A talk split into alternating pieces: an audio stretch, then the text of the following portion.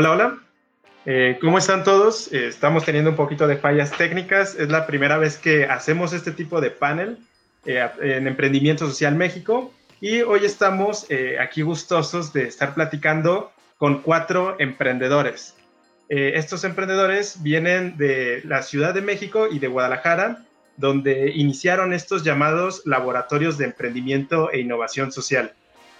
Entonces, eh, vamos a arrancar eh, rápidamente con una pequeña presentación de cada uno de ustedes. Eh, por acá tenemos a Marisol, a Lourdes, a Sebas y en unos momentos más en la Vianey. vamos a arrancar rápidamente con su nombre, este, su edad. Es importante saber desde qué edades se está involucrando estas juventudes en el emprendimiento social, su licenciatura y por favor platíquenos brevemente de qué trata cada uno de sus proyectos. Entonces, iniciamos por favor con Vianey, de este lado. Hola, mi nombre es Vianey Blanco, estudié la licenciatura en fisioterapia y junto con unos compañeros estuvimos en el laboratorio de Walmart y creamos Boxby. ¿Qué es esto de Boxby, Vianey? Boxby fue la empresa que creamos, es el proyecto que tenemos, que a lo que logramos como que hacer fue un equilibrio entre lo sustentable y la inclusión de las personas con discapacidad porque este, creamos inmobiliario, en este caso es un estante para reducir la merma por problemas estéticos y ayudar a, la, fomentar la inclusión de las personas con discapacidad por medio de su autonomía. Wow, me encanta este tipo de proyectos, eh, Vianey, porque eh, recordando un poco, la innovación no solo viene de situaciones tecnológicas o de todos estos aparatos electrónicos que muchas veces se ven, sino cada detalle eh, cuenta en el modelo de economía y de, eh, de, sustento social y por ahí vamos a profundizar más en unos momentos. Eh, por acá tenemos también a Marisol. Hola. Hola, mi nombre es Marisol, tengo 27 años, estudié la licenciatura en Contaduría Pública en la Universidad de Guadalajara y yo ingresé al Laboratorio de Emprendimiento e Innovación Social de ESMEX el año pasado. Y eh, pues ahí me tocó trabajar con gente de todas las licenciaturas, de muchas áreas, y desarrollamos un proyecto en el que estamos trabajando actualmente que se llama COWA. En este proyecto buscamos generar alternativas para reducir el consumo de agua y optimizar también el consumo de agua en comunidades vulnerables que están en la periferia de Guadalajara y que son comunidades que no generalmente no tienen acceso al servicio público de agua, entonces pues se las tienen que ingeniar para para conseguirla y pues estamos tratando de aportar por ahí en, disminuir su consumo para que por el momento les alcance con lo que pueden conseguir. Súper, muchas gracias Marisol. El agua un tema súper importante.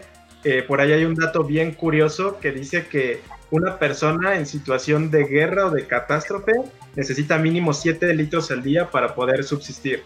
Y, esto, y estos 7 litros eh, hay comunidades que viven o que están viviendo o pasando una situación incluso con menos de 7 litros al día. Muy interesante. Eh, vamos rápidamente con Sebastián, de este lado, por favor. Sí, bueno, mi nombre es Sebastián, Sebastián Bolio.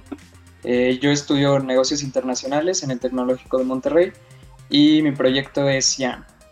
CIAN es un negocio social de producción de espirulina que busca generar movilidad social involucra a mujeres en comunidades de escasos recursos, buscando darles un trabajo digno y un salario digno como tal, y a la vez buscamos que se capaciten para que a largo plazo puedan insertarse en el mercado laboral o tener sus propios negocios.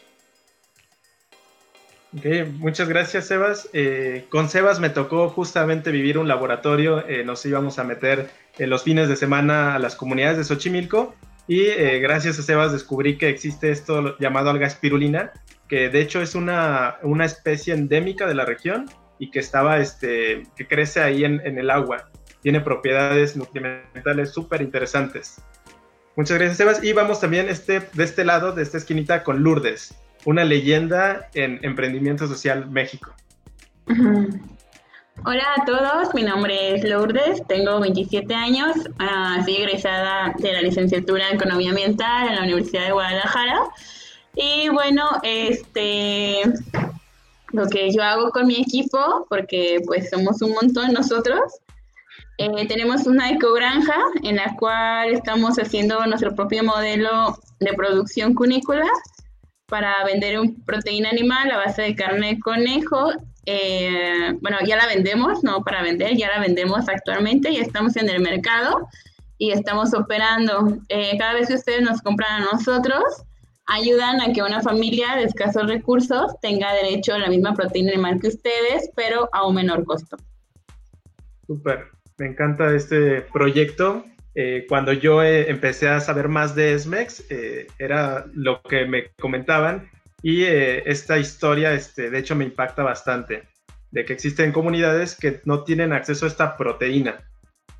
¿Vale? Entonces, vamos rápidamente a, a que nos cuenten cómo se, cómo se decidieron involucrar en el emprendimiento social. Eh, es un tema súper importante, muchas veces eh, se viven experiencias fuertes eh, como estudiantes, que algo que nos marca y decidimos dedicar nuestro talento, nuestros conocimientos a resolver una problemática. Entonces, me gustaría que, empezando con Lourdes, justamente nos cuentes un poquito de cómo empezaste a involucrarte en esto. Bien, eh, pues me empecé a involucrar, bueno, yo fui, principalmente fui de la primera generación de SMEX, eh, hace dos años creo, y eh, bueno, yo siempre había sido como activista social, parte de colectivos, y pues había como egresado y necesitaba como mantenerme, entonces mi voluntariado ya no podía sostenerme más mi calidad de vida que no era tan alta, pero bueno, las cuentas no se pagan solas. Entonces decidí meterme a esta nueva filosofía que es como jugar un poco, haciendo lo que te gusta y recibir un, pago con ello. Creo que es como lo mejor. Creo también que admiro mucho a las sociedades civiles, pero también hay que poder generar ingresos a través de ellas para poder cambiar el modelo económico en el cual estamos y no, no este, generar de nuevo los patrones en los cuales estamos trabajando. Entonces, esta fue una de, las motivaciones, ¿no? Crear nuevos modelos de negocio en las cuales entre más gano y más trabajo, pues más impacto en vez de disminuir. Súper. ¿Y cómo fue que conociste tú la comunidad donde decidiste dedicar todo tu talento? Bueno, eh, nosotros en el laboratorio eh, estuvimos en una comunidad que se llamaba Reguilete y bueno, desarrollamos primero un prototipo, el cual era un biodigestor, porque veíamos que había mucha basura en, las calles, pero a las personas no les interesaba la basura, porque tenía, cuando hicimos el primer muestreo piloto, eh, teníamos una pregunta que decía, no me acuerdo bien qué decía, pero era ¿qué es lo que más te duele? Y era comer carne.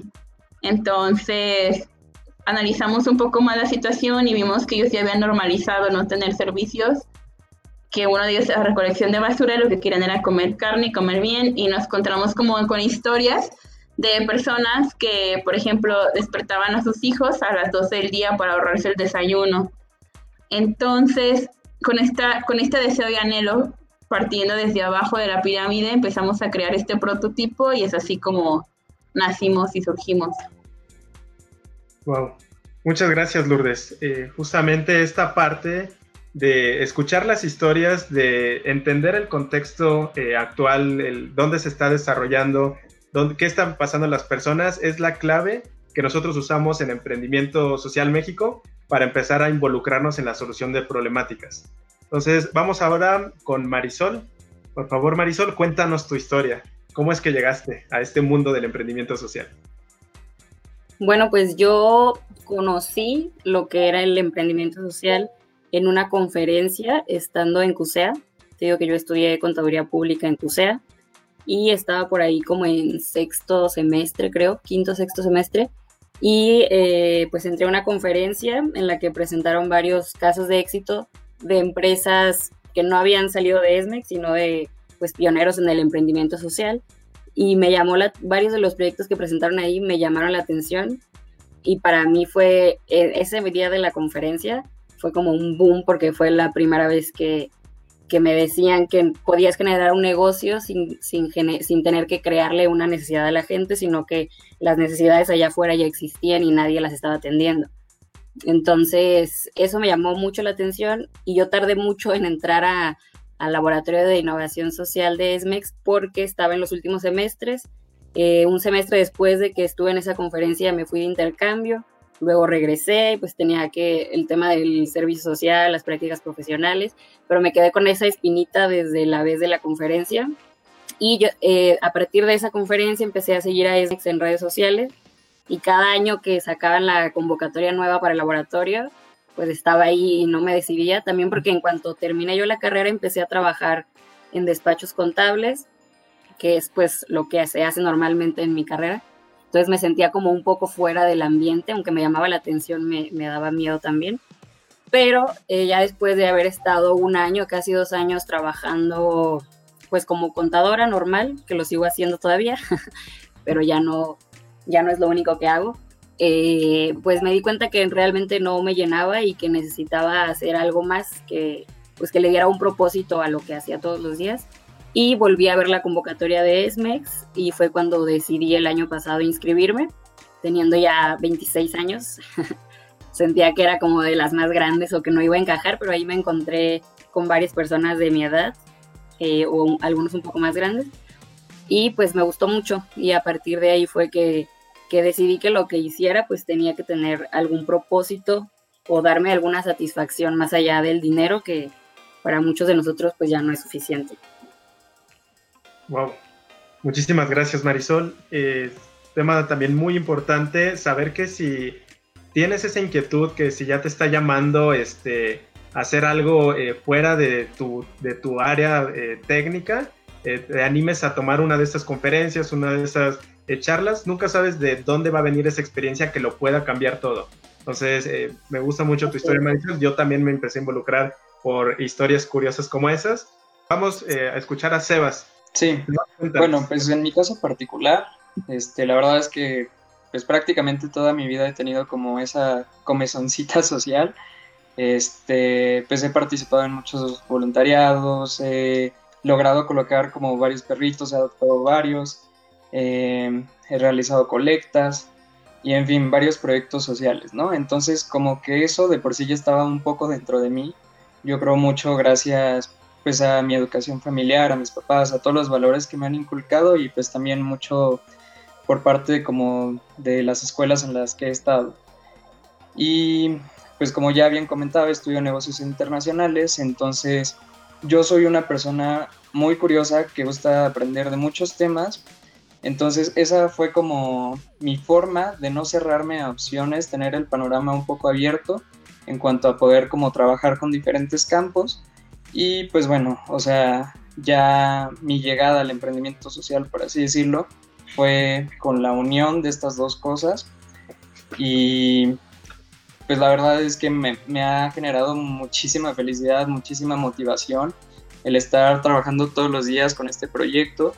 Y me ha costado un poco de trabajo como llegar a este punto de finalmente formalizar un proyecto. Había antes tenido pues pequeños proyectos, unos sociales, otros de emprendimiento social, incluso participé en un Startup Weekend, pero no fue como hasta pues este momento y justo parte de lo que más como que logró centrarme fue el laboratorio y como estas inmersiones que me hicieron darme cuenta pues de muchas cosas que incluso en Xochimilco, que es pues aquí dentro de la ciudad, hay problemáticas súper fuertes, ¿no? Entonces también lo que me lleva al emprendimiento social es mucho esa motivación por resolver lo que dicen por ahí de los problemas urgentes que tenemos en el país, ¿no? Y que nos sobran. Y bueno, o sea, nada más me hace, nada me hace más feliz que poder intentar resolver un poquito de ello. Muchísimas gracias, Sebas. Eh, emprendedor de la Ciudad de México, ¿verdad? Y eh, ahora vamos a platicar un poquito, eh, una vez que alguien se inicia en este mundo del emprendimiento, que, que, empiezas a indagar, a conocer este, más personas, empiezas a conocer problemáticas muy de cerca, nos toca fibras muy sensibles y después de esa parte empezamos a tener retos bien específicos que todavía vuelven a rematar nuestro, nuestra línea de acción y a cambiar el rumbo de nuestro emprendimiento. Entonces, me gustaría que nos contaran un poco acerca de estos retos a los que ustedes enfrentaron durante la trayectoria de estar formando su emprendimiento social. Entonces, empezamos por favor con Marisol de Cowa. Bueno, pues a nosotros el motivo por el que, bueno, mi equipo y yo por el que decidimos trabajar el tema del agua fue porque la comunidad con la que nos involucramos así nos lo pidió. O sea, nosotros en realidad entramos al laboratorio de innovación social eh, porque nos interesaba conocer del tema y saber cómo podíamos enfocar nuestras carreras a algo de esto, pero no teníamos ninguna idea en particular, ningún proyecto hecho.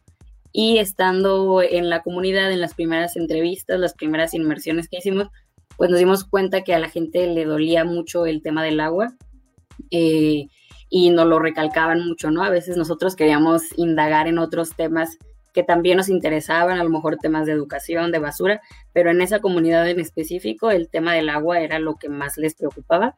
Por eso fue que, decidimos empezar por ahí. Y eh, el primer problema con el que nos topamos fue que pues nosotros queríamos hacer algo comunitario en un inicio.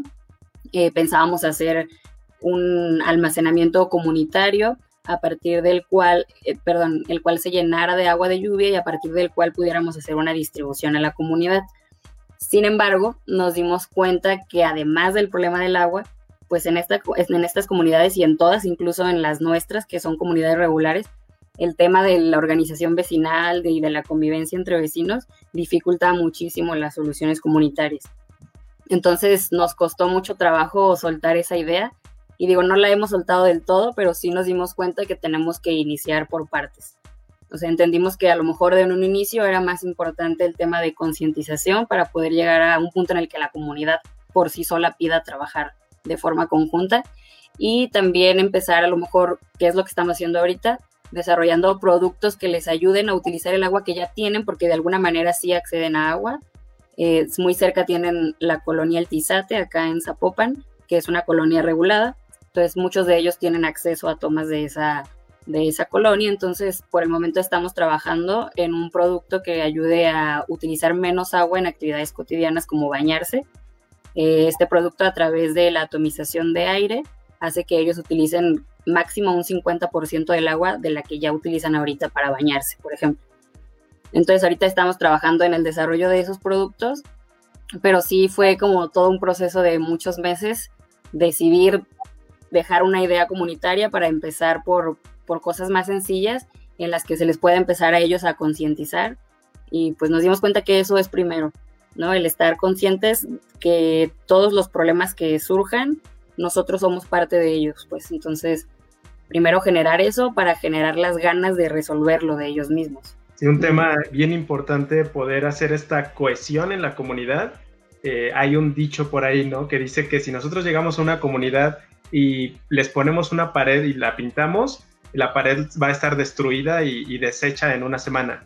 Pero si nosotros llegamos a la comunidad y hacemos que la misma comunidad se una con nosotros para pintar y construir esta pared, esa pared nunca, este, nunca se va a caer. Dianey, ¿cómo te involucraste en esto del emprendimiento social? Por favor. Yo he sido voluntariada de toda la vida y me invitaron a un tercer congreso de voluntariado por parte de Junior Achievement, donde te conocí ahí y fuiste el que nos lanzó la convocatoria para el laboratorio de emprendimiento social por parte de Walmart.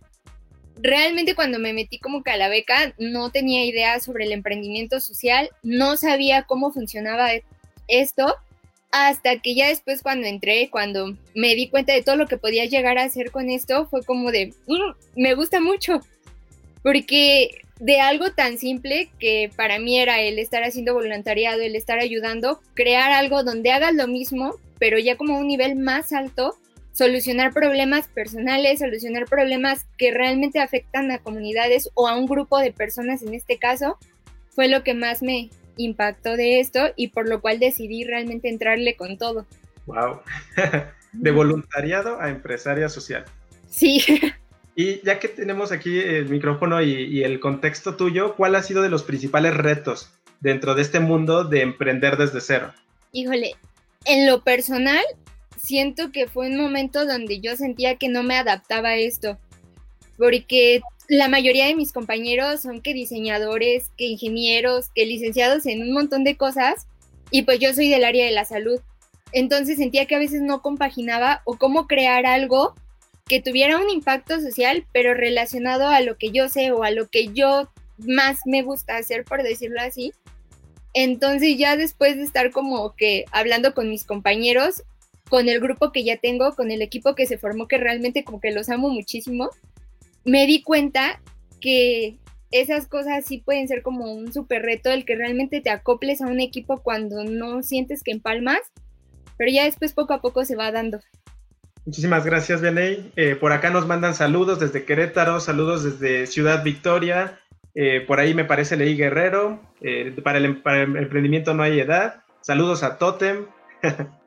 y vamos este, rápidamente justamente con Lourdes, para que nos cuentes un poquito, Lourdes, de estos retos que tú te has enfrentado. Principalmente retos clave en el emprendimiento social de los conejos.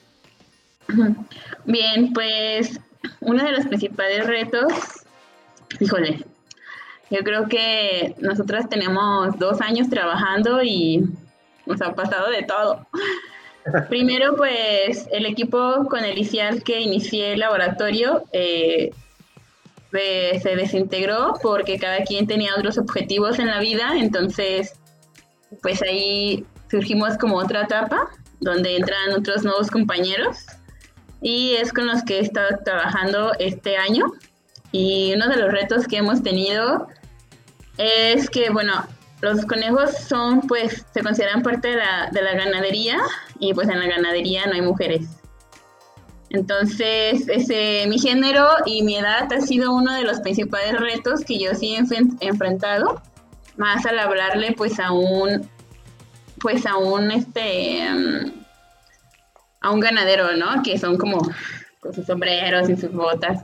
Y bueno, eso es en el área como de posicionarnos y sacarnos los permisos y estar eh, todo bien.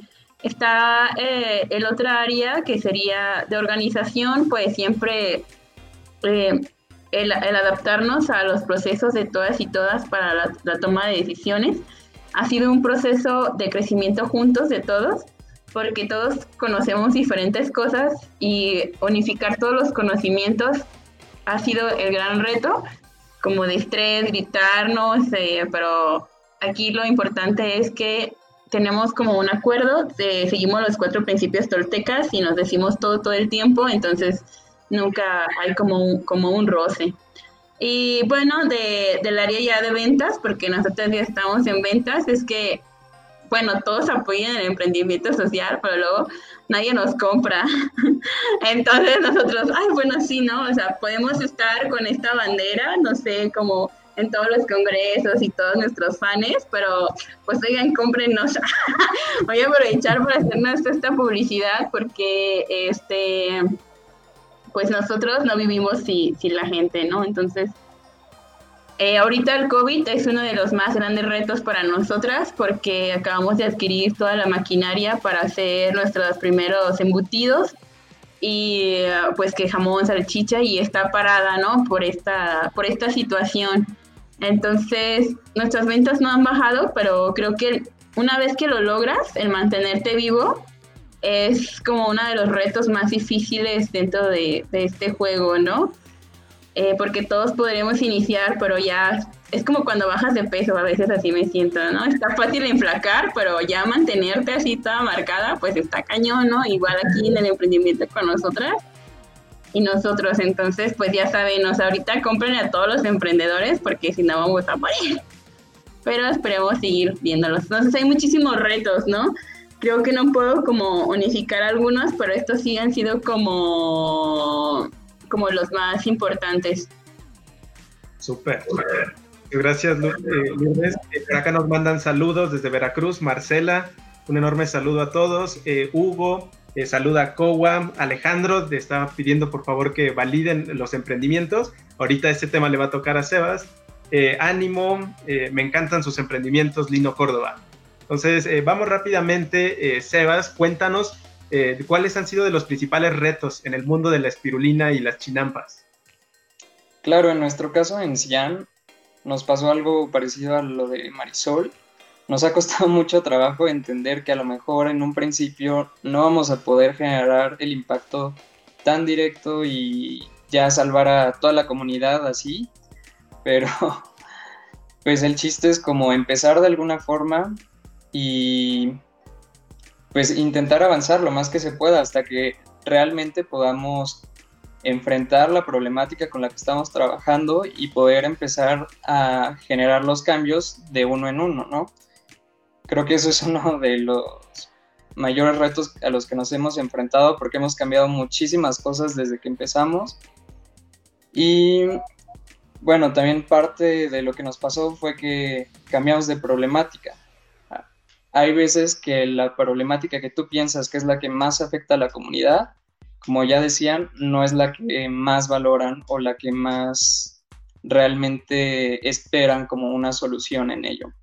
Entre otras cosas, pues creo que uno de los mayores retos a los que se enfrenta un emprendedor es empezar. Yo creo que muchas veces tenemos ideas, ideas muy buenas, pero que pocas veces realmente comenzamos a desarrollarlas, a ponerlas en papel, a juntar un equipo y pues a, avanzar como tal.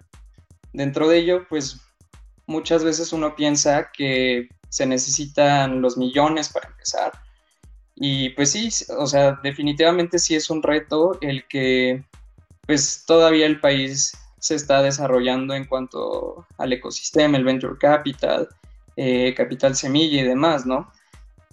No, a lo mejor no es tan fácil este, acceder como a fuentes de financiamiento o empezar un proyecto desde cero sin capital, pero siempre, y o sea, lo hemos comprobado con nuestra propia experiencia, siempre hay algo que se puede seguir avanzando y ver cómo sí se puede accionar de otras formas para llegar a los objetivos.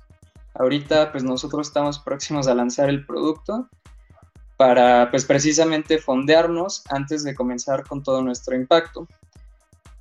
Y pues bueno, otra de las cosas que nos ha pasado como equipo es que también nos hemos frenado un poco en ciertos momentos, ya que pues todos tenemos trabajo, tenemos, este, en mi caso, universidad, temas familiares, temas personales y demás pero lo importante y lo que hemos encontrado, digamos, como benéfico, no sé cómo explicarlo, es como mantener nuestra comunicación, mantener una cierta presencia semanal. A mí me gustaría todavía que formalizáramos un poco más este, un horario o algo similar para que ya definitivamente no nos trabemos con eso. Pero, o sea, nuestra buena relación es lo que ha mantenido este, pues los avances y todo, ¿no? Y algo que también nos llegó a pasar fue que ya teníamos validada súper, súper bien nuestra problemática, nuestra solución en cuanto a la comunidad, pero yo creo que a muchos emprendedores o muchos modelos de negocio social estamos tan enfocados como precisamente en esa parte social que se nos olvida que también hay que validar la parte del mercado, del producto como tal que pues en nuestro caso también va enfocado hacia un mercado totalmente diferente a pues el tipo de personas que tenemos en la comunidad, ¿no? Entonces, eso también nos ha atorado en momentos y pues eso, ¿no? O sea, que no se les olvide validar como esa parte comercial.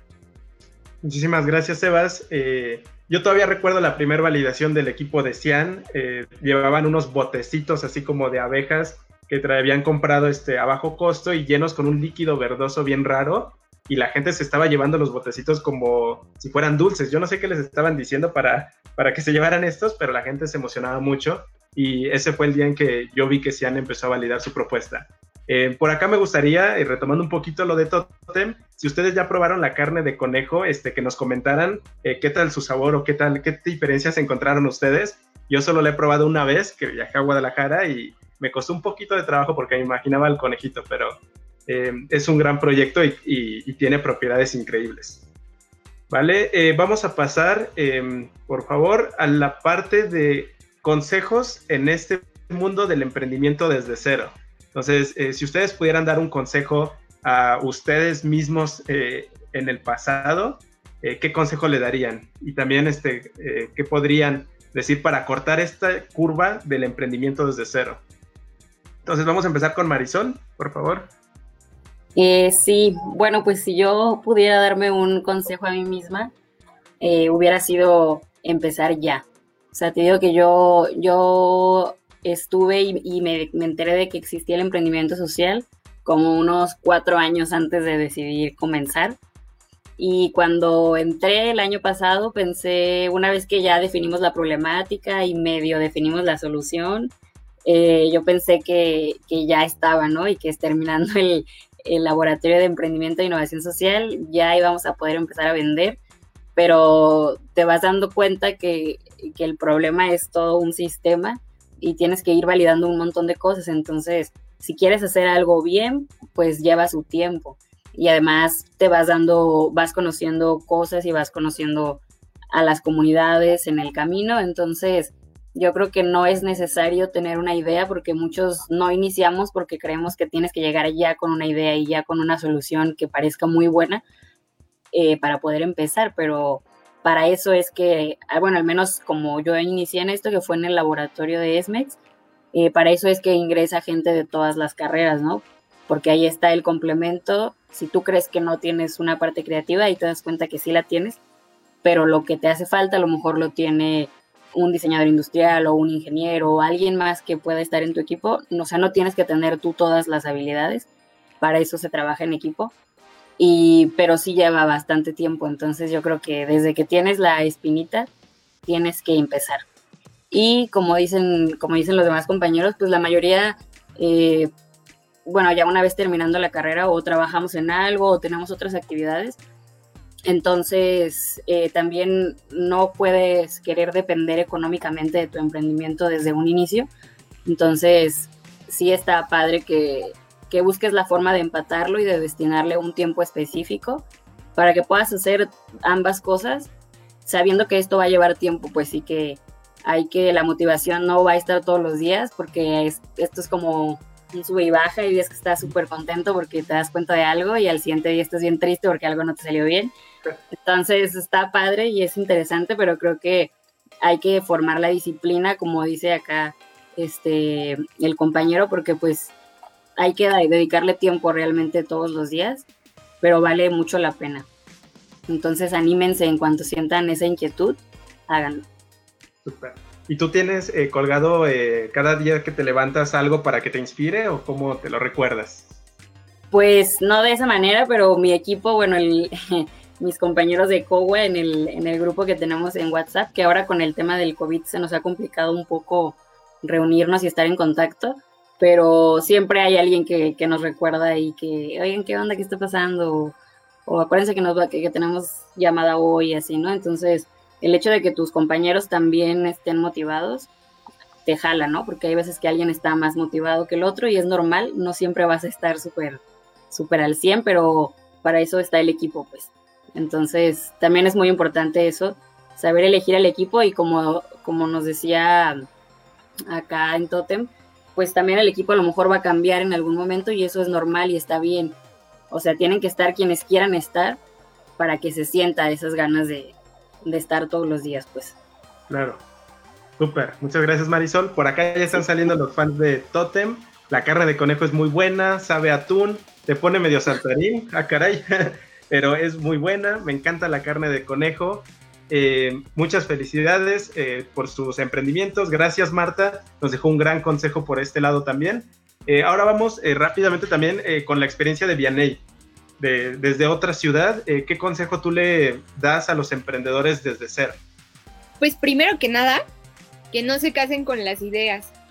A veces llegamos con una idea súper marcada de lo que queremos hacer y ya al validar, al validar, al validar, te das cuenta que tu idea tal vez no era como que la más funcional o que puede que sí sea lo más padre, pero que le puedes cambiar algunas cosillas. Entonces nunca se casen con la idea porque les puedo decir que Boxby pasó de ser unas, etiquetas inteligentes para ver cuándo la fruta se echaba a perder a un biodigestor y terminó siendo una empresa de inmobiliario para hacer unos estantes inclusivos, ¿no? Entonces, realmente van a pasar por muchas fases, no se alteren, no se desanimen, porque hay veces que cuando te das cuenta que tu proyecto tal vez no cumple tus expectativas, como que te vas ahí olvidando y diciendo, bueno, le sigo pero más al rato, ¿no? Entonces nunca se desanimen, siempre estén como de arriba abajo, porque poco a poco va a salir un proyecto que sea funcional para todos y que realmente cause el impacto social que estás buscando. Súper. Muchas gracias, Vianey. Eh, y vamos rápidamente al consejo que nos da Lourdes. Sí, claro. Bueno, uno de los consejos que yo les doy, que yo vi que fue el error que cometí con el equipo anterior, era como que nos metíamos a convocatorias, pero no eran las indicadas, porque, pues no sé, no ganábamos dinero. Y actualmente este, nos hemos metido a convocatorias en las cuales hemos podido bajar recursos, con lo cual ya tenemos toda la maquinaria. Entonces, eh, hay que ser muy selectivos a las convocatorias que queremos aplicar. En nuestro caso, pues nosotros descubrimos que la SADER, que es la Secretaría de Agricultura y Ganadería, tiene muchísimo presupuesto destinado a la investigación de, de nuevas propuestas y de especies y proyectos. Entonces, una vez que la atinamos, pues ya ahí estuvimos todo el tiempo. Y entonces es como esta parte, ¿no? O sea, no meterse a cualquier convocatoria, sino meterse a la elegida y que les den dinero, porque si no, pues qué chiste. Y no, no se metan como a las grandes, porque a veces nos metemos como a las grandotas para tener más dinero cuando podemos ganar 3 de 60 y ya juntar los 120. Entonces es como un consejo que, que yo les doy y pues otro consejo es el, pues el persistir la verdad es que el no ya lo tenemos, antes no teníamos nada y el seguir constante es lo que, lo que nos va a dar como esta satisfacción de, de seguir con los proyectos. Y la verdad, pues también otro consejo es este el ser estrictos con, con nosotros mismos. A veces somos como de que, ay, bueno, ya mañana lo hago, o, o no llevamos una agenda. Entonces, bueno, la verdad de mi equipo yo soy como la más controladora de todos y sí, apunto todo y tengo todo por horarios y por agenda y por timbres y todo por colores. Y sí es importante, digo, a mí al principio me costó como muchísimo trabajo, pero ahí estoy viendo mi cóndor y anotando como todos los tips.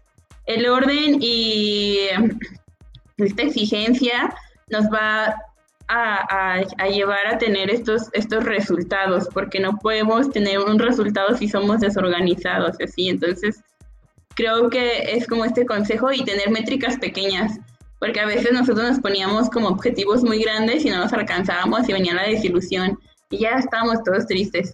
Entonces con objetivos pequeños, eh, hasta quincenales los hacemos ahorita y ya nos sentimos como súper felices y pues que no todo es trabajo, ¿no? O sea, nosotros dedicamos un, un día, una vez al mes, a hacer una fiesta en nuestra granja eh, ahí nos quedamos a dormir, comemos conejos y nos olvidamos como del trabajo para poder tener estos lazos más cercanos, porque en Totem pues sí somos como un equipo, pero más que eso pues somos una familia, o sea, nos vemos más que a veces más tiempo que a nuestros padres, entonces es importante este, estar bien con todos y todas. Entonces ese concepto, y no ser rencorosos porque luego nos enojamos y dejamos de hablar y por eso fracasan los equipos. Pues ya, si ya nos equivocamos y decir, pues ya, no, ya metí la pata, ya que, sino tratar como de solucionarlo todo, todo el tiempo. Súper. Consejos, Lourdes. Eh, vamos con los consejos de Cian, por favor. Híjole, pues ya dieron muchísimos muy buenos consejos. La verdad es que pues no tenerle miedo a iterar su solución, su modelo de negocio, su problemática, incluso cambiar mil veces. Sí, la parte de la comunicación entre los equipos, súper importante. Me encantó ahí por ahí lo que decía Lourdes, creo, lo del modelo Tolteca o algo así, me parece. Entre nosotros también manejamos una política de, de decir como todo lo que opinamos y creo que eso nos ha funcionado también bastante bien. Justo, no perder la motivación y pues por ejemplo, otra cosa que ya les comentaba, o sea, no tenerle miedo a que aún sin dinero este, empezar, porque una vez que ya se tiene bastante bien planteado el proyecto, pues ya se pueden iniciar las convocatorias, como por ahí ya comentaban. Hay muchas. Este, yo creo que a todos nos puede tocar alguna en algún momento. Y pues hay muchas incubadoras, aceleradoras y demás. Y, e incluso pues la comunidad en sí apoya muchísimo. La verdad es que te encuentras con personas súper dispuestas a apoyar, incluso si no es con dinero, te ofrecen este, pues todos sus conocimientos, su expertise y demás. Y yo creo que eso es un, un distintivo de pues todos estos proyectos sociales, ¿no? O sea, la comunidad con la que te vas encontrando. Y a veces también piensas que tu idea es como un poco boba o un poco obvia, pero la verdad es que acabas pues transformando muchas realidades, transformando perspectivas, e incluso pues en algunos casos puedes generar hasta, hasta inspiración, ¿no? Entonces, pues el último consejo que tal vez les pudiera dar es que independientemente si tienen o no los conocimientos en el área o a lo mejor como en el negocio en el que quieran adentrarse, eh, no tengan miedo. Yo creo que también otro distintivo como emprendedores es que nos volvemos un poquito todólogos y pues vamos aprendiendo de todo sobre la marcha, ¿no? Entonces, pues sin detenerse y a Gracias, gracias Sebas. Este, grandes consejos también. Eh, enfrentar el fracaso, no tener miedo, es todo un tema. Eh, vamos a, ver esta pregunta que nos hace el público. ¿Cómo planean que sus proyectos funcionen eh, a un nivel internacional y que tengan este alcance que se empiece a notar este, la, la gran diferencia? Lourdes, por favor. Bueno, creo que el que los proyectos funcionen a nivel internacional es algo que, que Totem se ha planteado, pero es un reto muy, muy, muy grande. Este, primero, por, por el lado legislativo, ¿no? Eh, nosotras y nosotros en el equipo eh, somos un producto cárnico, entonces por lo tanto persevero y tiene que estar congelado. Es el prototipo final. Entonces, transportarlo de un lugar a otro, pues nos genera mucho costo y, y pues no es tan viable también para que sea internacional. Y otra parte que nos pasaba es que para ser internacionales, porque ya lo estuvimos viendo, es este que tenemos que tener unas ventas o tener como asegurada una cantidad de producción grande para satisfacer la necesidad del último usuario. Entonces ahorita no estamos preparados para eso. Más sin embargo, lo que hicimos fue como crear alianzas en otros estados en la replicación del modelo para que podamos tener una otra una marca eh, pero dentro de, fuera de, acá entonces eso fue lo, lo, que hicimos pero no fue de forma internacional. Fue de forma pues nacional y fue en México no entonces de hecho no fue como tan lejos.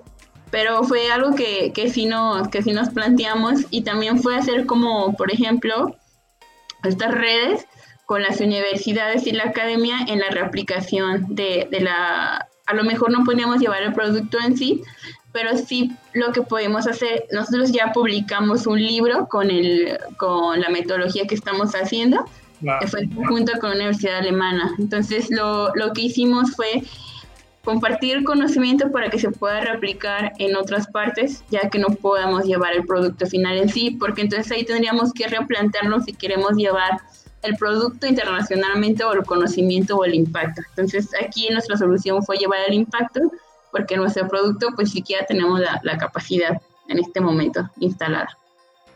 Súper. Me encanta tu respuesta, Lourdes. Eh, hay una frase que me recuerda mucho esto, que dice que como emprendedores debemos tener siempre un ojo en, en el telescopio, apuntándole a las estrellas y a esto que Lourdes ya está visualizando de expansión geográfica internacional, pero también el otro ojo tenerlo en un microscopio en estos detalles de saber que tenemos que tener pulido eh, cada pasito para poder dar el siguiente y no tropezarnos sobre el avance.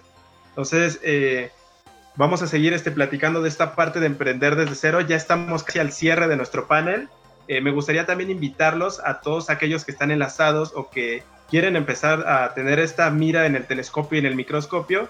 tenemos ahorita una convocatoria abierta del laboratorio de innovación de este año. Este año estamos renovando todo el programa, estamos este, eh, agarrando las experiencias de estos emprendedores para mejorar la, el aprendizaje y nos encantaría también este, seguir creciendo el impacto en México. Entonces, si quieren este, participar en esta convocatoria de laboratorio, por favor acá déjenos también sus comentarios y con mucho gusto este, podríamos dar seguimiento a todas estas preguntas.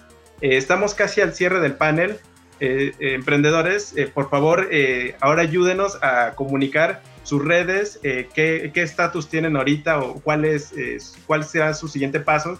Por ejemplo, dónde podemos comprar la carne de conejo, eh, si en algo podemos ayudar en las validaciones de Boxby, eh, de Cian, de, de cuéntenos un poquito de ese estatus y de sus redes, por favor.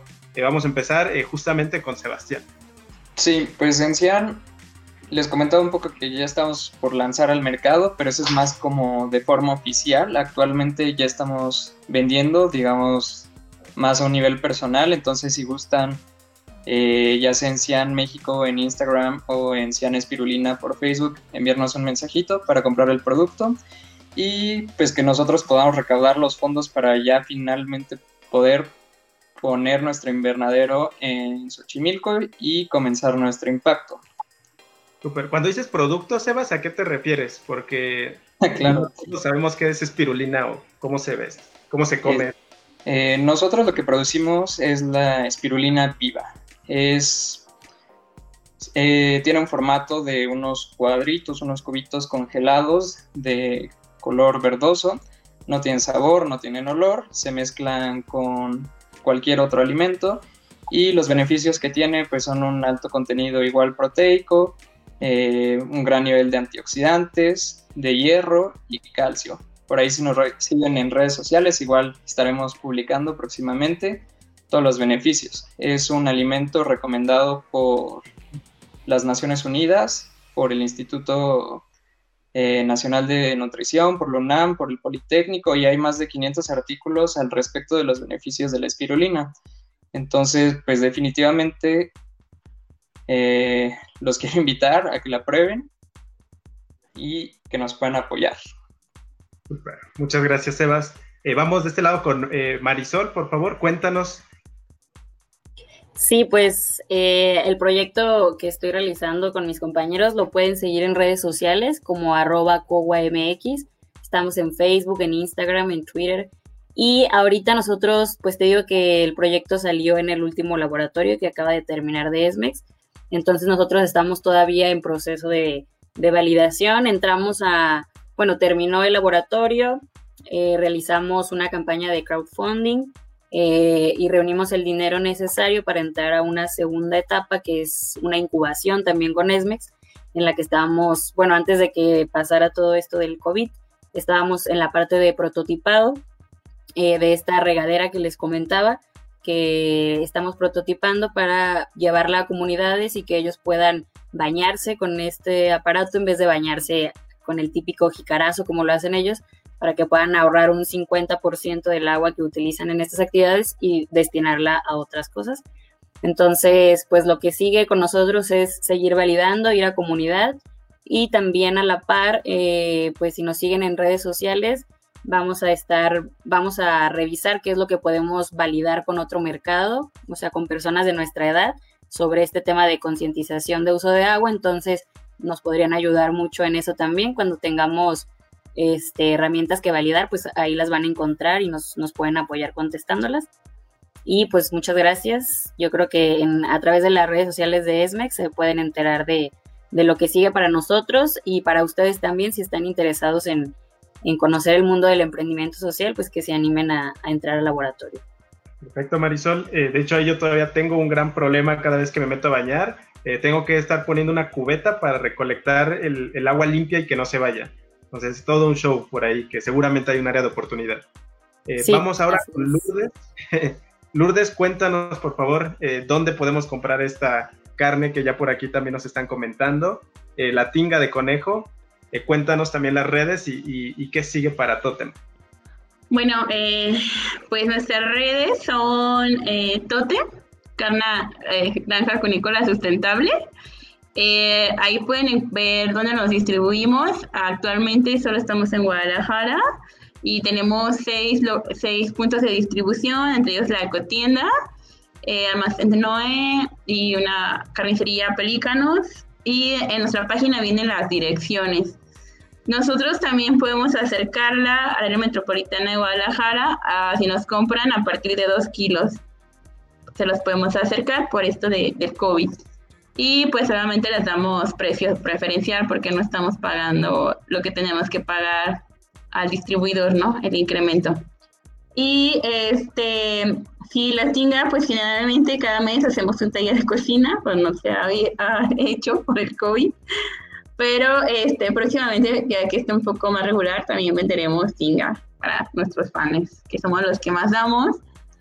Y este, pues bueno, pueden encontrarnos ahí, llamarnos y todo. No sé qué, qué más tenía que, decir.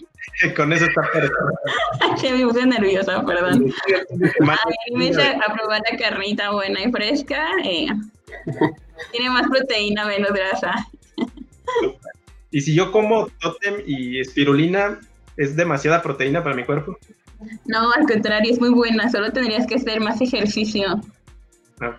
Tener una vida más activa y ya. Pero, o sea, no, no pasa nada. Gracias, Lourdes. Por acá tenemos este, muchísimos saludos a la porra de, de Vianney.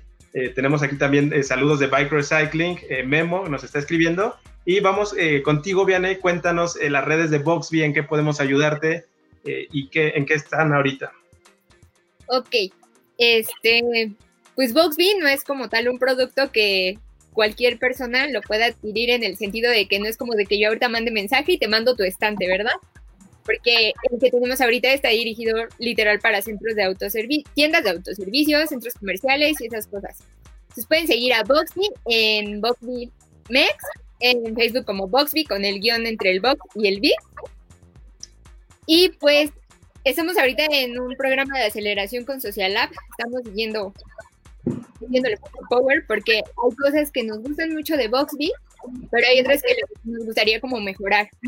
Entonces, la verdad me gustaría que más que ustedes decirles como que compren estantes de Boxby, empiecen a hacer conciencia sobre la inclusión a las personas con discapacidad y empezar a reducir la merma de los alimentos, amigos. Es lo que más nos ayudarían porque es el tema principal de Boxby. Ok. ¿Y cómo, cómo una persona con discapacidad es beneficiada por Boxby? Mira, se trata de que innovamos como los estantes para que tengan una área de salida del producto y no tengan que estarse alzando las personas para poder obtener un producto de los estantes de los centros comerciales que están hasta arriba. Yo mido 1,48 y no lo alcanzo. Entonces, por ejemplo, una persona en silla de ruedas, pues nunca va a poder alcanzar un producto de los que están hasta arriba. Necesitan personas para que les ayuden a bajar las cosas. Entonces, lo que queremos hacer es ayudar a la inclusión, más bien fomentar a la inclusión de las personas con discapacidad, ayudándoles a que obtengan otra vez autonomía de esta forma con el producto que diseñamos. Súper, me encanta, me encanta este tipo de innovaciones tan eh, sencillas y que hace que las personas se digan cómo no lo pensé antes, ¿no? Cómo no se nos había ocurrido eh, hacer una evolución en los stands. Eh, muy bien, Muchas gracias a todos los que estamos enlazados ahorita 48. Quisiera reiterar la invitación a, a, los siguientes contenidos que vamos a tener desde Emprendimiento Social México. La siguiente semana vamos a tener un mismo panel, pero con proyectos que no empezaron desde cero. Entonces es ver el otro lado de la moneda, que también es muy válido. Y posteriormente vamos a tener eh, una serie de talleres Ahí ya tenemos la cartelera en las redes sociales. Todo esto encaminado hacia nuestro laboratorio de innovación y emprendimiento social de este año. Si ustedes quieren eh, fortalecer un, proyecto que ya tienen en mente, si ustedes quieren emprender de cero como estos cuatro emprendedores desde la ciudad que estén, hoy en este nuevo laboratorio lo van a poder hacer porque lo migramos a una plataforma completamente virtual donde estamos mejorando incluso la experiencia retroalimentación y alcance que pueden llegar a tener para sus validaciones. Eh, muchísimas gracias a, Lourdes, a, Sebas, a Vianey a Marisol. Eh, ¿Algo más que quieran aprovechando estos últimos segundos al aire? ¿Quieren mandar saludos a alguien? Saludos a los conejitos que fueron este, cenados ayer. Sí, compren su carne de conejo y mándenos nuestras, sus fotos de cocina. Gracias por la invitación y saludos a todos los que se tomaron un tiempo para vernos, a los compañeros del laboratorio de este año, que por ahí nos van a estar, nos han de estar viendo también. Vale, pues muchísimas gracias a todos. Eh, yo soy Fernando García, coordinador de la Ciudad de México, y nos vemos por acá en los siguientes eventos. Gracias, bye. Bye.